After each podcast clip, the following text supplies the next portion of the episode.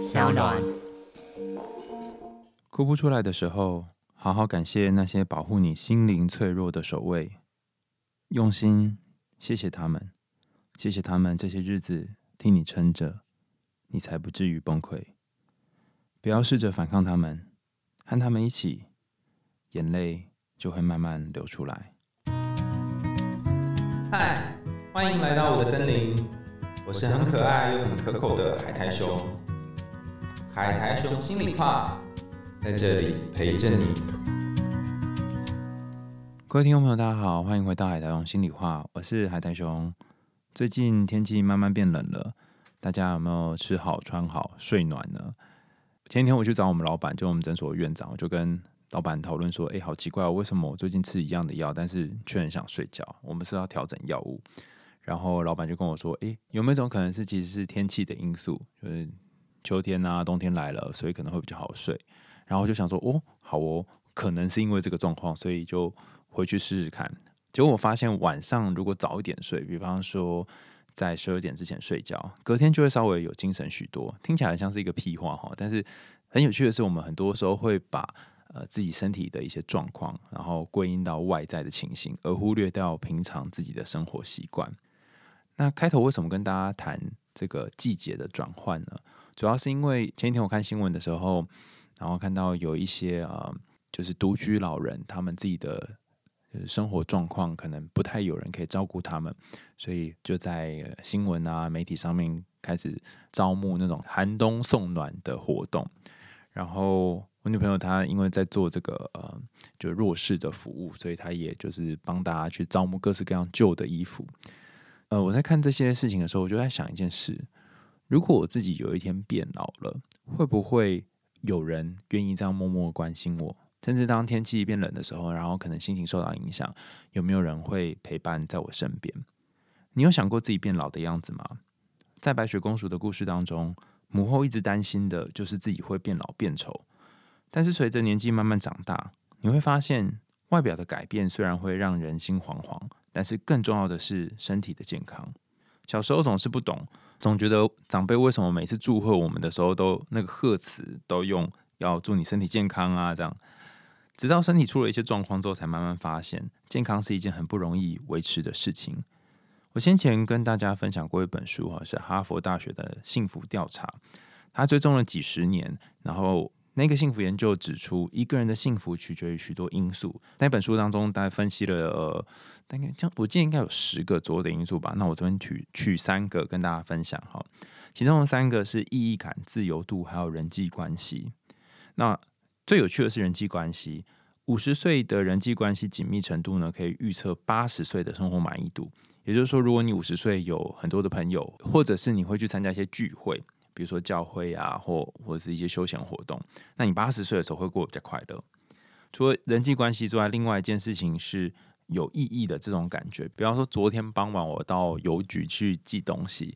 然后就看到有一个阿姨啊，帮忙在邮局里面当志工。她除了帮我们抽号码牌，然后跟我们说要去哪里啊、排队什么之外，然后我就看她打电话帮忙来的这个顾客联络，哎，专专顾客嘛，就是要寄信的伙伴联络一些啊厂商啊，然后那个什么时候会到什么之类的。我就觉得哇，好热心哦！就是这个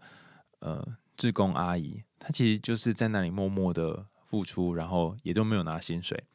我在想这件事情的时候，觉得我有可能会花一整天，然后站在邮局里面当志工吗？我目前觉得好像我没有办法，因为我很焦虑，说很多事情没有做。但后来想一想，会不会跟这些人互动，甚至是和其他的人产生一些连结的这种感觉，会让他们感受到生命当中有一些意义感呢？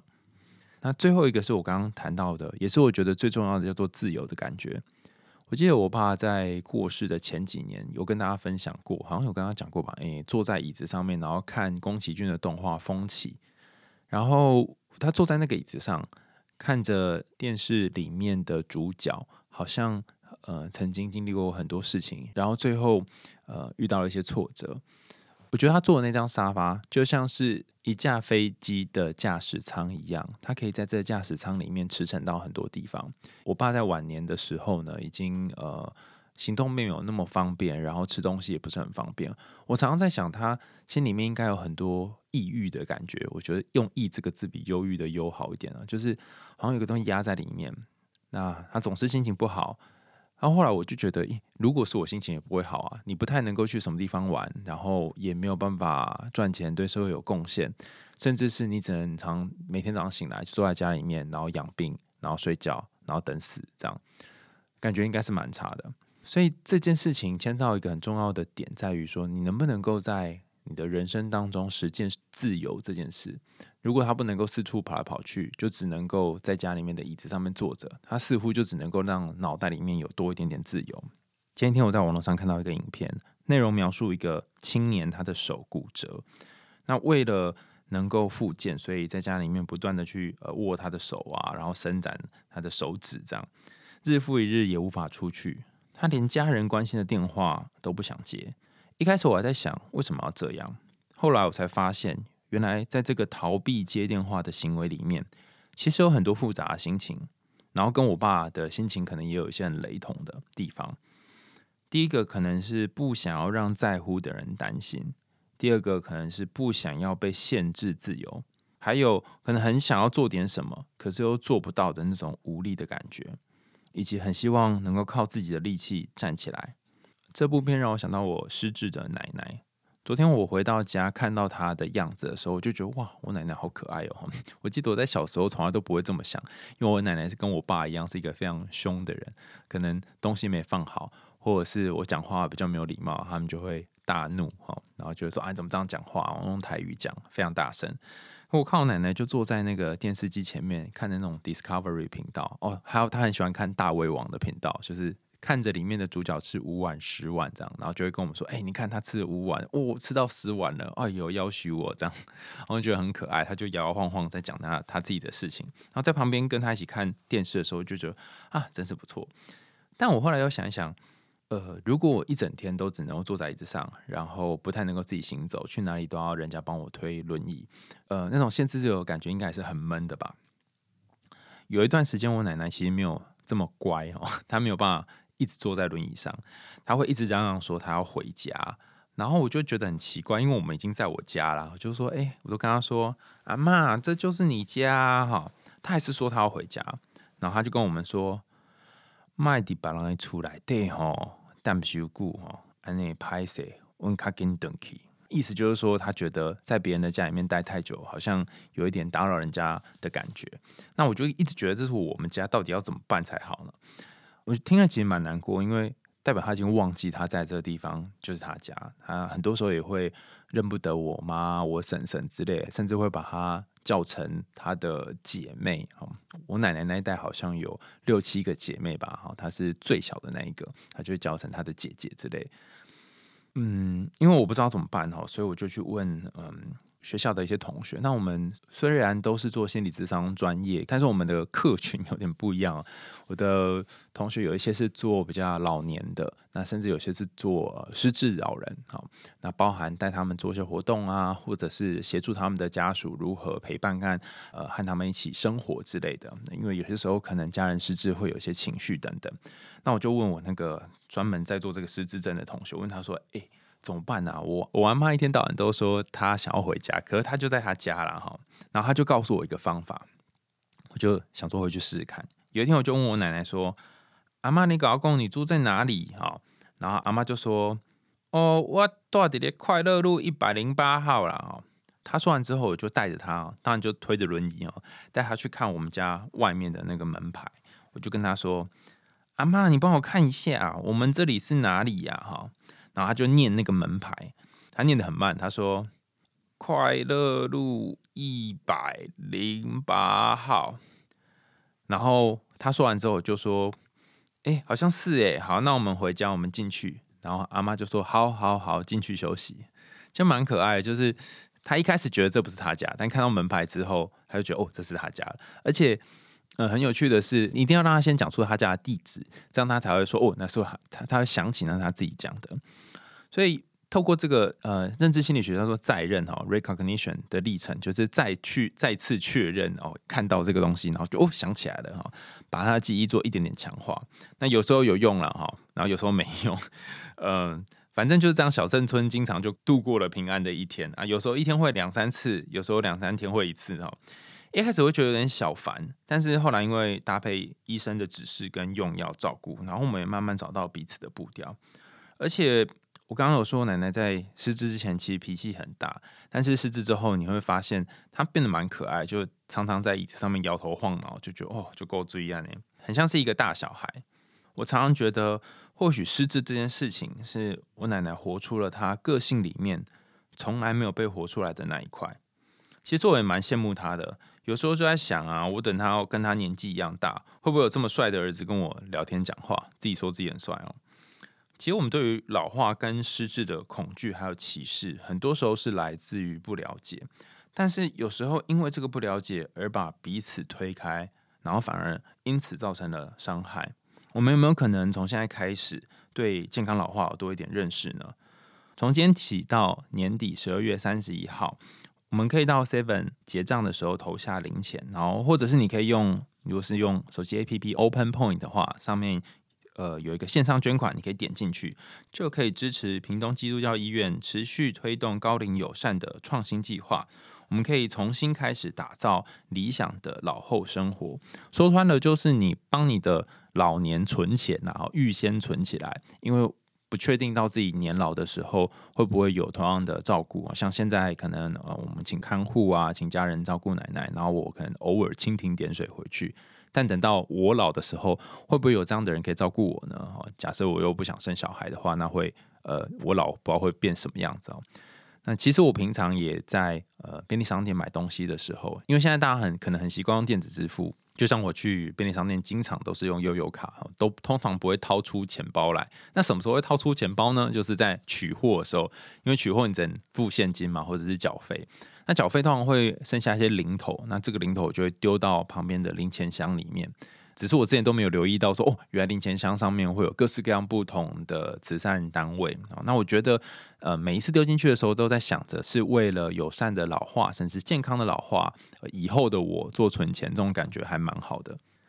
那节目一开始花了一些时间去谈老化这件事情，还有关心家里面长辈这件事情，呃，其实也是想要邀请大家去感受一下。你心里面是不是也有一个像家中长辈一样的角色？你很久没有去关心他呢？这里的很久没有关心，不是指没有关心他这个人，而是指没有关心家里面那个长辈心中的心情。比方说，他很害怕让你感受到负担，他很需要你呃问问他最近的生活状况，他很需要你跟他分享你最近的生活。这个部分你是好久好久没有跟他真实的碰触了呢？你可以想象，在我们的心里面也有很多很多个不同的部分，就像是一个家族一样哈。先前在好多集都有跟大家提到那个理论哈，就是内在家族系统理论。这个家族里面可能有爸爸妈妈、有小孩、有哥哥哈、有弟弟妹妹、有爷爷奶奶之类的哈。那这些角色可能分别在呃你心里面占据不同的部分。有些人可能是负责规劝你一定要有某种规则，有些人可能是陪在你身边，然后在你。呃，失落、难过的时候安慰你的角色，但不论如何哈，总是会有一些像是家里面长辈一样，可能不小心被你忽略掉他的心情和感受的角色。那你真正听见他的声音了吗？今天的故事，我想要特别推荐给最近你可能有一点哭不出来，甚至是有一些感觉卡在心里面，你不知道为什么没有办法把眼泪召唤出来的这些朋友们。那或许透过今天的故事，你可以发现哦，为什么你哭不出来？或是为什么你没有办法好好的流露跟贴近你的情绪？那大家可以稍微调整一下自己的呼吸，找一个舒适的位置。那如果你有肩膀啊，或者是脖子哪一个地方比较僵硬的话，也可以稍微调整一下自己的姿势。我们要开始讲今天的故事喽。今天我们要谈的故事是歌剧魅影，还有两幕哈，所以我们先来看第一幕，在一九一九年。巴黎歌剧院正在举行当年魅影事件遗留物的拍卖会。有一个面容沧桑的老绅士，叫做劳尔啊，劳力士的劳，尔康的那个尔哈，劳尔劳尔劳尔要学葵花籽，因为他们每次在讲神话的时候都会念三次一样的名字哦，就名字很多。劳尔买下了音乐盒，并且凝视着它，他过往的回忆涌上心头。而接着拍卖的是那个歌剧院华丽的水晶吊灯。拍卖员谈到了多年前的一场意外，还有背后歌剧魅影的谜团。然后突然就转换了场景，整个场景回到四十九年前，一八七零年的巴黎。这个歌剧它是采取一个倒叙的方式哦，就让大家先有一个前面的呃气氛营造，有点像是《铁达尼号》那部片拍摄的手法一样。那我们就进入一八七零年的故事喽。当时巴黎歌剧院正在彩排歌剧《汉尼拔》，然后有两位新的经理，还有赞助人。他们想借由这样子的一个歌剧，哈，让这两个新的经理和赞助人能够投入捐款给他们。但是演迦太基皇后的女高音卡洛塔在唱《Think of Me》的时候，那个布幕突然落了下来，人们一片惊慌，然后纷纷低声议论说：“糟糕了，糟糕了，命又出现了！”卡洛塔很愤怒的从布幕当中走出来。指责歌剧院一再无视于自己的安全，于是他说：“啊，我不要演了，不要演了，我走我走我走，你们都这样了，我就知道这部片中从头到尾就只有我一个人在付出了。”他就宣布罢演啊，然后扬长而去。在无奈当中，原本扮演其中一名奴隶侍女的芭蕾舞蹈演员叫做 Christine，被推选出来代替卡洛塔。令人惊讶的是，完全不被经理看好的 Christine，她的演技。让大家非常吃惊，然后获得了极大的成功。剧院的新赞助人劳尔呢，也非常激动的注视着 Christine，他很惊喜的发现，哎，你不就是我小时候的玩伴吗？Christine 在这次演出盛大成功之后，他跟他的好朋友叫做梅格说，其实他演唱功力之所以这么好，要归功于他有一个神秘的老师。Christine 他很小的时候，父亲就过世了。那梅格的母亲，也就是剧院的管理人，叫做吉里夫人哈，吉里吉里吉里啊，吉里夫人带他来到歌剧院，然后一起生活和学习。因为 Christine 的爸爸过世嘛，所以他有一段时间陷入了一个非常非常悲伤的过程。然后在某天深夜里面，Christine 被一个很有魅力的声音给吸引。这个神秘的男子，他的声音长期陪伴着 Christine，并且教他歌唱。这个男生的声音似乎无所不在，但却从未真正出现在 Christine 的面前，只是不断的用自己的声音来引导他。这个魅影的声音，就像是父亲临终之前告诉 Christine 的：“我告诉你，在这个剧院当中有一个音乐天使。”他会默默的引导你走上表演之路。让我们把镜头再转换到现场哦，刚刚是在 Christine 回忆他小时候呃为什么会学歌剧的这段路程。那现场呢，劳尔因为看到了 Christine 表演的非常好啊，也来前来祝贺，并且坚持邀请和他共进晚餐。那一起吃饭，一起聊天，感觉再来就是两个人可能会发展出一些情愫。所以当 Christine 回到化妆室的时候，化妆室的房间里面却响起了魅影啊，他愤怒的声音，就是他小时候陪在他旁边的那个魅影，有一个非常非常愤怒的声音就突然出现了。你为什么要跟那个男人出去吃饭？他认为劳尔只是用来瓜分 Christine 的成功，然后想要抢走 Christine。Christine 又惊慌又喜悦的召唤魅影现身，因为他可能从来没有看过魅影长什么样子啊，然后。魅影就回答说：“你看看你镜中的脸吧，我就在那里。”渐渐的，在镜子里面真的出现了魅影的样子，他的脸上戴着一张白色的面具。接着，镜子就像门一般，咻啊，划开了。魅影从镜子里面伸出手，将 Christine 咻一声拉进了黑暗当中。魅影带着 Christine 来到了地下迷宫的深处。突然，他看到一具和自己一模一样的蜡像，他正披着婚纱。天哪，这里怎么会有一个和我一样的人啊？太可怕了吧！整个人吓得昏了过去。魅影就很温柔的把 Christine 安置在旁边的床上，在一个音乐盒的陪伴当中，Christine 和魅影在地下的宫殿里面度过了一夜。醒来之后的 Christine 非常好奇，她偷偷的揭开了魅影的面具，里面出现了一张变形而且极其恐怖的脸。魅影发现自己的脸被看到了，非常暴怒，而且大声诅咒。你，你竟敢掀开我的面具！在恢复冷静了之后，他轻轻的告诉 Christine，说自己是如此的爱她，并且告诉她说，以后你会知道这个面具背后的灵魂是什么，你会知道这个面具是为什么会戴在我的脸上。Christine 好像是被感动了，也好像是被吓坏了。很同情的把面具还给了魅影。不久之后，剧院的经理人们还有其他几个主要负责人都收到了一封匿名信。这封匿名信的署名是 O.G. 哈，Opera Ghost，就是魅影的缩写。上面是魅影提出的种种要求，包含在新剧《哑仆》哑巴的哑仆人仆当中哈，他要求让 Christine 去演主角，然后让卡洛塔去演那个没有台词的仆人当陪衬，那卡洛塔受不了这个侮辱，所以开始大闹。经理人还有旁边种种呃，还有旁边的工作人员呢，连忙赶快安抚，想要息事宁人。最后还是决定让卡洛塔仍然唱主角的角色，而 Christine 则去演那个没有台词的仆人。演到一半，剧院突然响起了魅影的诅咒，吊灯忽明忽暗。人们找不到真正的魅影所在。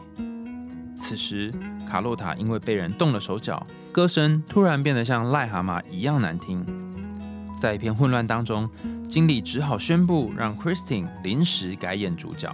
并且演出第三幕的芭蕾舞。但大家以为就这么简单吗？哈，其实魅影还想要用各种方式去捉弄这个卡洛塔。原本还一直吹嘘自己毫不怕魅影的控目员布克，突然被魅影用绳子勒死，痛掉入到舞台上。天哪，发生什么事了？啊，好可怕！赶快跑啊！人群就一边尖叫着，一边逃离着现场。而劳尔也赶来将 Christine 带离舞台。两人匆促之间躲到了剧院的天台上。在劳尔安慰 Christine 的同时，躲在一旁的魅影看着他们，愤怒的他诅咒的说：“我要报复你们两个！”哇哈哈哈哈！在他的狂笑声当中，剧院的大吊灯砰砰突然掉落了下来。在那之后的六个月，魅影再也没有出现过，而 Christine 和劳尔也已经私定终身。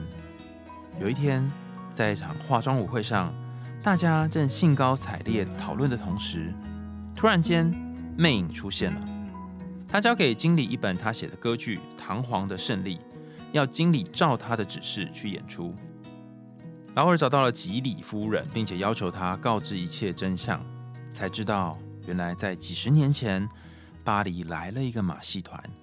其中有一个被关在笼子里面的怪脸孩子，虽然有过人的天赋。但却因为丑陋的外表而被亲生母亲抛弃，变卖给马戏团。当时还在学习芭蕾的吉瑞夫人，因为同情而带着他躲进迷宫。由于魅影长期居住在不为人知的世界当中，所以对歌剧院和地下迷宫的结构了若指掌。在歌剧《堂皇的胜利》上演的那天晚上，一切安排就绪。警察将大门一一锁上，枪手们瞄准了第五包厢，每一个人都屏住了呼吸。这一群人想要做的事情，就是因为他们知道魅影可能会在第五包厢看他自己演自己写的这部歌剧，所以想要借由这个机会逮捕他，或者是杀死他。可是魅影迟迟都没有现身，在舞台上，他其实已经神不知鬼不觉的代替了原来的男主角。在魅影的歌声当中，Christine 鼓起了勇气，在众目睽睽之下把他的面具脱了下来，而魅影却割断了一根绳索，剧院的水晶灯砰空突然坠落。大家上台要去抓他的时候，他便带着 Christine 一起跑掉了。此时，吉里夫人带着劳尔一起来到了地下迷宫，并且指引他找到了魅影的皇宫。到了皇宫以后，劳尔要魅影放了 Christine，而魅影却在此时用劳尔的生命威胁 Christine，要 Christine 答应他永远跟他在一起。Christine 为了救劳尔，就答应了他，并且给魅影一个深深的长吻。被感动的魅影。释放了劳尔，要他带着 Christine 离开，并且要他们永远忘了他。等到警察们到达地底下，准备要逮捕魅影的时候，魅影抓起了他的斗篷，咻的一声，消失在迷宫当中。大家听完这个剧场的描述之后，有什么感觉呢？由于它是一个歌剧呃的几幕的过程，所以可能要一边听一边想象那个画面长什么样子。我不确定这个形式大家是不是真能够进入状况啊？如果发现念歌剧好像有点不太容易理解的话，也欢迎留言告诉我。你听完之后，哎，你觉得要怎么样调整会比较好？哦，好，那我们回到这个故事，乍看之下，他就是一个恐怖情人嘛，就是得不到 Christine，然后想要。不论是毁了他，或毁了他身边的人，甚至是想要让其他人吓死的故事，然后就是一个好像是阴魂不散，好像一直想要显现出自己其实有某种能耐的人。我第一次看歌剧《魅影》是在 Broadway 啊，好像是十几年前，跟那时候的学姐坐在剧院里面看。那因为因为在 Broadway 里面就是讲英文嘛，然后又没有其他的字幕，所以好像有点不太懂，而且我也没有看过剧本，都不晓得演员在演什么。但是那个大灯掉下来的时候，真的是吓死我老人家了，而且还连下两次。但这部歌剧，如果我们稍微放慢一点脚步去理解里面的角色，你就会看到说，哦，它其实可能某种程度上面反映了我们内心当中某一个寂寞。你心里面也有一个类似魅影的角色，那这个角色可能被你忽视了非常非常久。就像我们今天呃节目前言哈讲很长那个前言里面有谈到说，嗯，如果你最近哭不出来，或者是觉得好像没什么眼泪，可是你知道在那个你心底的地下迷宫有一个魅影住在里面，他好想要出来，好想跟他说说话，好想让大家知道他有多厉害。如果你有这种感觉的话，那可能你就是在你的人生歌剧当中扮演 Christine 这个角色。我稍微说的具体一点好了，在这个故事里面，一开始是劳尔看到 Christine 有一个非常非常棒的表现，然后他后续的呃演出也都获得了很多大家的支持和鼓励。他其实可以对应到我们人生当中，就 Christine 这个表现，其实可以对应到你可能人生呃二十岁、三十岁。这段时间里面，呃，建立的一些成就，那这个成就可能是透过你的努力啊、拼命啊，花了很多时间，不论是学习，甚至是坚持，然后让自己呃试着去多撑着一下下啊，而换来的。所以这个看起来好像表现的很不错的你，然后一直在别人面前，好像呃没有没有太多的负面情绪，甚至担心别人会担心你的那个自己。似乎都是一直站在台前的，可是在这个舞台的下面，其实有一个角色，就是魅影这个角色蠢蠢欲动。那这个角色是什么呢？哦，在故事的设定里面，魅影的角色其实是一个小时候因为长得太丑被父母亲遗弃的角色，甚至是他只能够戴上面具，因为他可能对于自己的外貌没什么信心。你可以回想一下，你以前有没有类似的一些经验呢？比方说，曾经被父母抛弃。或者是爸妈曾经讲过，我当初如果没有生你就好了，甚至是你对于自己哈，不论是外表或是内在，也没有什么自信的话，很可能在你的心里面的那个深处就住了一个这样的魅影。那这个魅影它不会一直在那里，它其实会想要被大家关心和看见，所以它时不时的就会敲那个舞台地板，痛痛痛，或者它时不时的就会让上面的天花板吊灯掉下来，长哦，告诉你说我在这里，I am the boss 哦，才是老大。具体来说，它用什么样的方式显现呢？比方说，在我们节目一开始谈到季节转换，然后我在跟我老板讨论药的事情，就觉得呃，为什么最近很想睡觉啊？哈，比较温和的方式，它可能透过让你很累、很想睡觉，没有办法去做你本来该做的事情，就像呃故事里面让吊灯掉下来，让戏剧无法继续演出一样哈。这是一种它可能魅影可能出现的方式，也有可能它透过让你做很多事情开始呃非常积极，然后过度的积极，甚至是。可能有点类似躁症发作状况，这里也买一点，那也买一点，然后讲话讲很快，然后想要一次完成很多事情，这样的状况，甚至是已经超乎你可以掌控的范围，让你晚上都没有办法睡觉。那还有一种可能是，他透过让你嗯吃不下东西、睡不着觉，甚至是呃每天每天晚上都要熬夜到很晚很晚很晚，才能勉强的稍微假寐一下，它也有可能让你变成一个。你完全不认识的人，好说出一些你不想说的话，得罪一些你不想得罪的人，就像故事里面的魅影，他伤害 Christine 重要的对象就是那个劳尔。那魅影为什么要这样出来？呃，像是孙悟空大闹天宫一样去闹这一切呢？其实你心里面那个很黑暗的、戴着面具的、很不被接纳的那个你自己，或许他想要的是。你好好看看他发生了什么事情，好好的关心他怎么了。那因为你没有关心他，因为你没有在乎他，所以他只好大哭大闹，让你看见他是多么的受伤。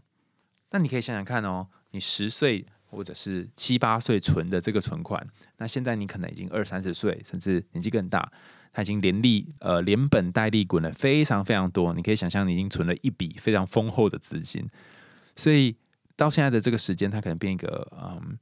可能是青少年或者是一个中年，他展现出来的力道跟哭的那个程度，可能已经不是当时的小时候的你同日而语了。他可以展现的破坏力，也不像小时候的你一样。小时候你可能一生气就摔玩具，顶多就砸到自己的脚，但长大的你可能会做伤害自己的事情，甚至伤害身边的人事情，或者是。你没有造成身边的人肢体上的伤害，但是造成那些爱你的人有心灵上很大很大的创伤，你可能也会觉得很后悔，你会想说哈，为什么要做这件事？但有没有一种可能是，你可以稍微停一下，看看那个魅影他想要讲什么呢？好，回到这个故事里面，我们来想想这个魅影他到底想要告诉 Christine 什么？Christine 在小时候曾经因为家人的离去，所以很悲伤，然后。是魅影陪他一起度过那段岁月，可是当他在舞台上面表演的还不错的时候，好像似乎跟劳尔反而变得更好，而忽略遗忘了当初一手带大他的那个老师，就是魅影这个人本人哦，本影魅影本影。这个忽略或是忽视的感觉，一定会让魅影觉得，你为什么要背叛我？你为什么忘记我了？你能够有今天，难道不是我一直以来？好，在默默后面支持着你，推你才能够达到的吗？你怎么这么快就去扒上了一个只是暂时出现在你面前的人？跟大家分享一个故事啊，呃，最近因为写论文的关系，就找了一群论文支持团体啊，大家就一边呃写论文一边抱怨啊，然后诉苦。其中我就认识了一个朋友，那这个朋友我们暂暂且叫做叫他小明好了哈。小明要跟我分享一个故事，他说他觉得最近在呃写他的呃他自己论文里面案例分析的时候，他发现以往的很多很多的事情都慢慢开始涌现出来。当他想起那些事情的时候，以前本来都会落泪，可是不知道为什么现在没有办法好好的哭出来。然后有一个东西卡在他的胸口，大概是在喉咙跟那个锁骨附近的部位。就很像是一个塞子一样，他可能没有办法哭，没有办法表现情绪。他试着用各种方式让情绪可以宣泄出来，大叫啊，去 KTV 唱歌啊，然后运动啊，可是效果都不彰。他很清楚知道说，在这个胸口以下有一个东西，可是却没有办法让让他可以呃流露展现出来。然后我就问他说：“诶，那如果哈可以跟那一个？”把你的心情，或者是把你的情绪塞住的脖子附近那个塞子讲话的话，你会想要跟他讲什么？因为我的论文里面提到一开始讲的那内在家族系统理论，所以我想说，哦，那我们来用用看这理论好了。然后他就说，我会想要问他，你为什么不让我把情绪宣泄出来？然后就说，哦，好啊，那你就问问看啊。哈，他问了之后，那个塞子竟然回答，那塞子跟他说，因为你现在在一个非常重要的时刻，你必须赶快把你的论文完成。如果我现在让你沉浸在情绪里面，你是不是就不能完成很多事情了？然后我听到他讲这段的时候，其实，嗯。有一个很复杂的感觉，就一方面觉得蛮心疼他的那个筛子，不是心疼他哦，是心疼小明的筛子。为什么？因为你可以想象有一个东西，它必须卡在那里，阻挡心里面的千万大军涌现出来，它是多么辛苦的一件事。那另外一方面也有点心疼自己哈，就觉得哦，我好像跟小明有一个类似的经验，就是有一个东西挡住，然后不让心里面的一部分出来。小明就跟我说。他感觉到自己可以开始跟那个塞子对话的时候，不知道为什么开始有一点想哭的感觉。然后他花了一点时间去关心那个塞子，他跟那个喉咙跟锁骨之间的塞子说：“谢谢你一直以来陪在我身边，然后也谢谢你为我做了好多好多。我不知道原来你这么辛苦在这里一直卡着，其实为了我好。”可是我现在其实也很需要有一个可以宣泄的地方。如果你觉得累了，或者是想休息，你可以不需要时时刻刻都塞着。然后我有时候也可以让这些情绪哭出来，可能觉得好一点、舒服一点，也比较能够开始继续往下写我的论文。他跟他的这个塞子沟通完之后呢，并没有因为讲完之后就开始爆哭哈，但他突然觉得有一种心里面那个闷闷的感觉就好了一些。那他也觉得非常意外，怎么会突然好了一些？我就把我正在看的那一本呢，就是内在家族系统理论哈，第一个也写那一本哈，就借他，就说你可以看看哈，就我今天呃跟你玩的这个小游戏呢，就是从这里面来的哈。他就开始回去仔细的去跟他心里面那个不同的部分，就那个筛子啊，好追求要赶快把事情做好部分沟通。从小明的故事当中，不知道大家有没有回想到一些自己的事情？可能呃，你从小到大的人生里面，你也曾经面临一些挑战，然后为了越过这些挑战，你也让自己盯在某一个状态当中。可是你有没有真正去好好关心那个盯在状态里面的那一个你？因为他其实也是需要关心的，就像是魅影小时候，他也需要一个关心，但他没有得到那个关心，所以等到他长大变成一个大魅影之后，就突然爆发出来。有的人会觉得，为什么是我？为什么是我小时候被爸妈丢掉？为什么是我要出生在这个世界上却不会被爱？为什么是我哦遭遇到这些很不公平的事情？为什么是我？那这个为什么是我的想法一出现的时候，你就会陷入一个无止境的深渊，就像是故事里面那个歌剧魅影的歌剧底下的迷宫一样，因为找不到出口。那现在就来跟大家讲哈，为什么是你？其实，在这个故事当中，我们可以略知一二。我们看看哦，Christine 跟魅影两个人的姻缘是怎么接上去的呢？Christine 她小时候爸爸过世以后，呃，其实是她小时候爸爸过世以后，是魅影跟她陪她一起长大的嘛。那魅影她小时候也是被家人给丢弃，所以两个人某种程度上面，我的想法了哈，可能是一种同病相怜，或者是有某个部分是雷同，就是都是孤儿。这种孤儿惺惺相惜的部分，让彼此可以长大，然后也培养了 Christine 非常棒的呃在舞台上表演的能力。所以这里很重要的一点是，你能不能够跟内心的那一个魅影呃站在同样一个位置？这个位置是不论是和他一起练习，或者是呃心疼他的状况，甚至是让他有机会可以抱你，然后安抚你。虽然他是一个很巨大的戴着面具的，然后可能讲话很大声的你，可能不是那么容易靠近。但如果你可以再回到他身边，跟他拥抱或跟他好好聊聊的话，可能这一切会变得不一样。那以上这一段在解释的为什么会是你，不是说呃这些糟糕的事情为什么会发生在你身上，而是它已经发生在你身上以后，有没有可能透过这一件事情，让你慢慢的和心里面那个。你把它排到很外面的部分，有一点一点的靠近。这个靠近其实会带来一个蛮大的改变。你看哦，在故事的最后，Christine 跟魅影做了一件事，就是接吻。他亲了这一下之后呢，魅影反而扬长而去，就离开了 Christine 的生活。我们常说要拥抱黑暗哈。可是要拥抱是多么困难的事，因为你很害怕黑暗把你吞噬。但从歌剧魅影的这个故事当中，你会发现，如果你真正去拥抱这个黑暗呢，黑暗就会消失，因为他被爱了，他被关心了，他被理解了。就像我们之前募资的那一集有谈到说，当你看到他在那里的时候，他就不会再这么大声的嚷嚷了。然后他也会放手，让你去追求你愿意追求的幸福。可是如果你忽视他，他就会不断的吵，不断的闹，就让他一次又一次的去砸女主角卡洛塔，然后一次又一次的去伤害劳尔一样。他做的事情是试图想要保护你，保护你不受伤，保护你在呃你的职业生活当职业生涯当中可以在前面。但是他这个保护却是用伤害别人，甚至让他惊吓的方式。有没有可能可以让这个保护你的部分变得不要那么呃激动或不要那么极端呢？好，我记得有一句话叫做“只有爱才能够疗愈那些因为没有被爱所带来的创伤”。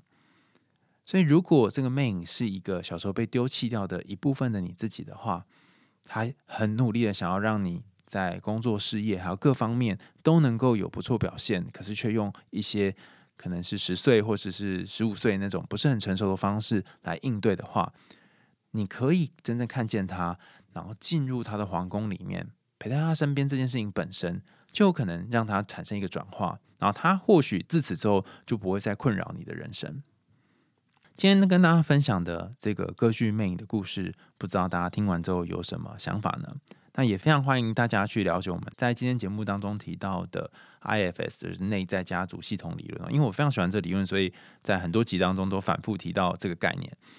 那今天也要跟大家介绍一个心理学小知识，叫做季节性情感疾患啊，简称 SAD。SAD 就是那个 sad 啊，SAD。那为什么简称 SAD？它的英文是 Seasonal Affect Disorder 啊，用里面的第一个字啊 S A 跟 D 当做开头。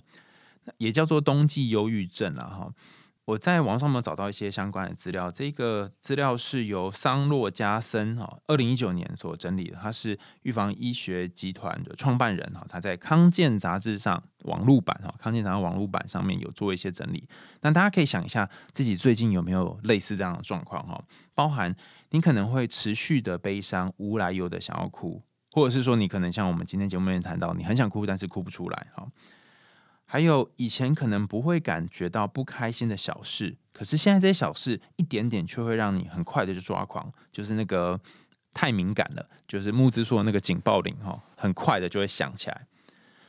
对于一些事情的焦虑感会无限的放大，然后你越想越焦虑，却无法停止让自己去想，然后对以往感兴趣的人事物丧失了原本喜欢的那种感觉。忽视对于其他人宠物或者是对自己的照顾，比方说头发没梳啊、牙齿没刷啊、哈没洗澡啊、没有喂狗啊这种，或者是出现饮食和睡眠的异常，就我们前面谈的睡不好或是睡太多等等，开始感觉到无助、厌世，甚至对未来没有希望，没有办法停止自己一些负面思考、自我责备的声音，然后越想越多，甚至是里面有一些想法是虚构的，比方说他根本就是讨厌我哈，但可能他根本没有讨厌你。然后你却没有办法察觉这些虚构的部分。对于药物或者是酒精、网络等等有过多的成瘾或依赖，甚至发现自己的记忆力、哈理解力变差了，然后每天做着做着就会开始猛打哈欠。如果以上这些症状呢，大概有符合一半的话，我会蛮建议大家就去找一些专业的人员协助你，因为或许这可能是因为季节性的转换，可能是最近的压力等种种的原因哈组合起来。让你在一个亚健康的状态，可是因为你可能又把注意力去放在你很想完成一些事情上，所以忽略了你内心的这种感觉。当这些状况出现的时候，你可以做点什么？除了你去接纳内心的那个魅影之外，还有一个做法呢，是大家可以试着去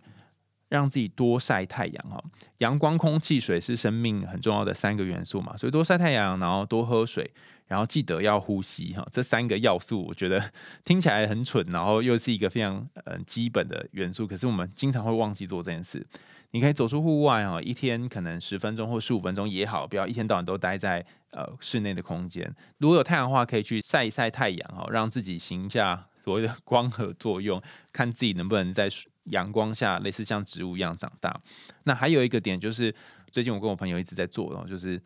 你可以试着让自己每天喝两千到三千 CC 的水，然后体内会有多一点的循环。嗯，你才不会有一些代谢物在身体里面一直卡着，然后没有办法流泻出来。好，透过跟自己的身体好好相处，然后透过先试着照顾自己的生活起居开始，然后慢慢会回到正常常轨的生活。尤其是如果你跟 Kristen 一样，目前还正被魅影抓走在一个很深的黑暗的迷宫当中，你更是要。喝喝你旅途上面带的水，然后记得要好好呼吸，你才不会在劳尔来救你之前就挂点哈。有些时候，那个转变的时间点，甚至是要慢慢的从那个黑暗的迷宫里面出来，是需要一点时间的。然后那个那个时机还没有到，但我相信，如果你可以开始试着照顾自己一点点，然后多陪自己一点，不要那么拼命的一定要去做点什么，可能因为你自己。心里面的一部分被爱了，那个温暖的灯被点亮了，你也有机会可以看到，在那个面具底下的脸，其实也没有那么讨厌，没有那么可怕，它看起来可能还蛮可爱的。今天的故事就跟大家分享到这边啦，感谢大家的收听。大家听完歌剧魅影之后，如果有任何的想法和感觉，啊，欢迎大家留言告诉我。如果你有想听的故事，或者是想听的动画，那也欢迎大家留言告诉我说哦，你想要听什么哈？不然我很怕一下子就会故事穷，不是说找不到故事了哈，是选不到一个大家可能觉得好玩有趣的故事。那如果你对于我们今天的故事解析呢，哎，你觉得哦，我跟你想的不一样，那怎么会是这样呢？好，其实如何如何如何，我们也非常非常欢迎大家可以留言自己的想法，那我们会选取一些适合讨论的留言，好，在节目上面看大家分享。想听更多有趣的童话故事和心理学知识，欢迎大家继续追踪我们的海苔用心理话。我们下次见喽，拜拜。